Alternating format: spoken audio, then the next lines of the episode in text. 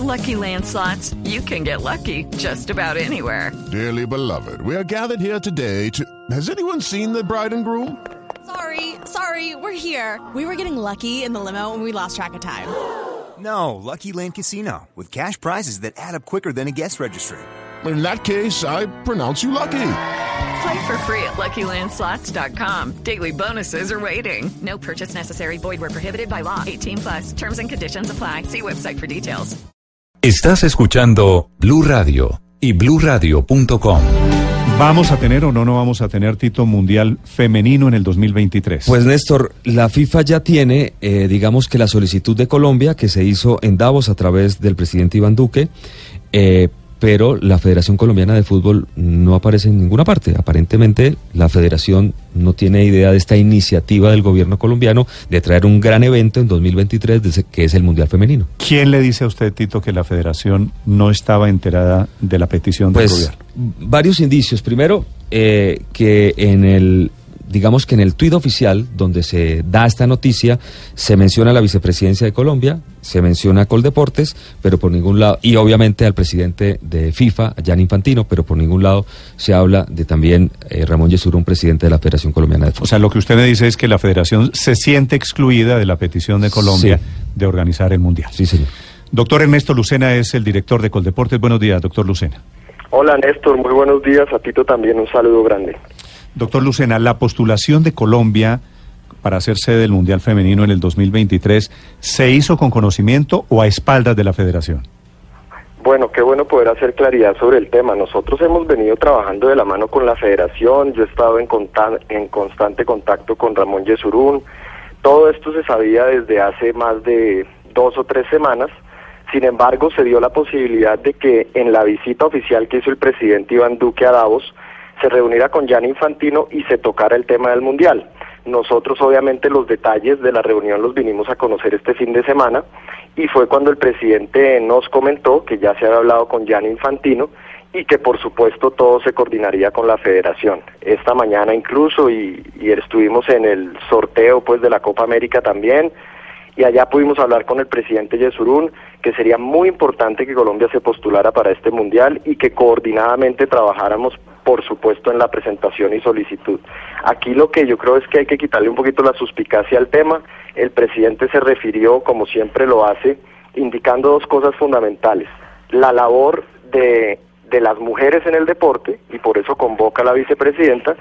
Y segundo, pues que en el 2023 nosotros queremos dejar como premisa fundamental el deporte femenino como una política de Estado, por supuesto con todos los ejes representativos de cada uno de ellos. O sea que aquí no hay ni, como se dice, que se trabajó a las espaldas, ni que no conoce la federación el tema. Precisamente yo he estado hablando con el presidente Yesurún y te- estamos todos coordinados para hacer la solicitud formal y presentar el brochure. Ok. Sí. Hecha esa, señor. No, qué, qué bueno que se aclare, porque se corría ese rumor de que aparentemente Echan, había... echan, echan a rodar. Echan a rodar un, un rumor y qué bueno que esté aclarado completamente que se trabaja en conjunto con la Federación Colombiana de Fútbol. Doctor Lucena, este Mundial de Mujeres, ¿cuánta gente mueve esto que frente al Mundial de Hombres, qué, qué cifras tiene, qué cifras maneja? Bueno, mire, no es, no se puede hablar de la magnitud de un mundial de hombres, por supuesto, pero estamos hablando alrededor de, digamos, en lo que son ejes económicos para el país, podríamos estar hablando entre 300 mil y 500 mil personas que puede mover de ingreso y salida del país con jugadores, comitivas, con todo lo que eso produce, que usted sabe que uno de los ejes de nuestro gobierno también es la economía naranja y cómo el deporte aporta a esto. Obviamente, con temas de televisión y eso, pues se aumenta el número de personas para que sean beneficiadas al final empresas colombianas, que es lo que nosotros queremos a través del deporte. ¿Cuántos equipos tiene ese Mundial femenino? 16, 16 sería un mundial, digamos, es parecido al, al, al mundial de hombres, sin embargo, en este momento nosotros lo que queremos es trabajar lo parecido al que se hizo en Uruguay, para que se fomente el fútbol femenino, pero a la vez se potencialicen las ligas internas, que es una preocupación que tenemos desde Coldeportes. Sí, es el formato antiguo que se usaba antes en el Campeonato Mundial de Hombres, que se jugó eh, hasta 16. Es Ahora, ahora el masculino tiene 32 equipos. Tienen 32 y puede ser que a partir del 15 de marzo se autorice que sean 48 equipos, que ya sería la locura. ¿Y este femenino, doctor Lucena, podría crecer también en número de equipos o ese lo van a dejar quietico? Yo creo que por ahora, la- eh, pues no conozco los detalles de FIFA frente al tema, la idea es que crezca, pero acuérdese que a veces no es tanto la cantidad, sino la calidad. Y en el fútbol femenino, que hasta ahora está haciendo su rumbo para volverse un eje central en los países desarrollados y en los emergentes, para mí, que se mantenga como está, para generar calidad y, por supuesto, volumen de, ¿Cuándo, de generación de ¿cuándo fútbol. se decide, doctor Lucena, si Colombia gana la candidatura o no? ¿O, qui- o No, quién lo decide?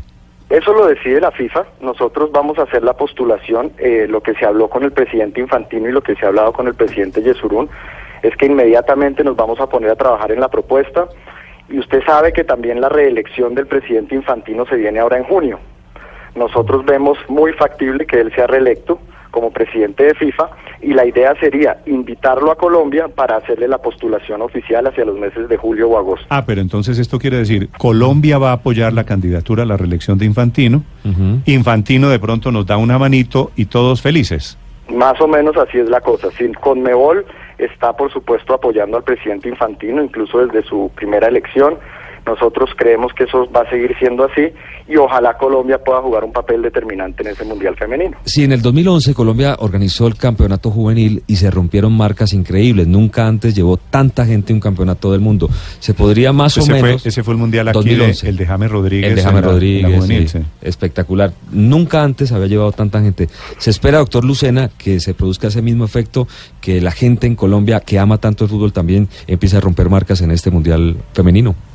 Sí, ojalá nosotros, usted sabe que yo personalmente también he sido un auspiciador del fútbol femenino, creo que Colombia tiene el talento, pero repito, para que se dé tenemos que fortalecer nuestra liga y los semilleros.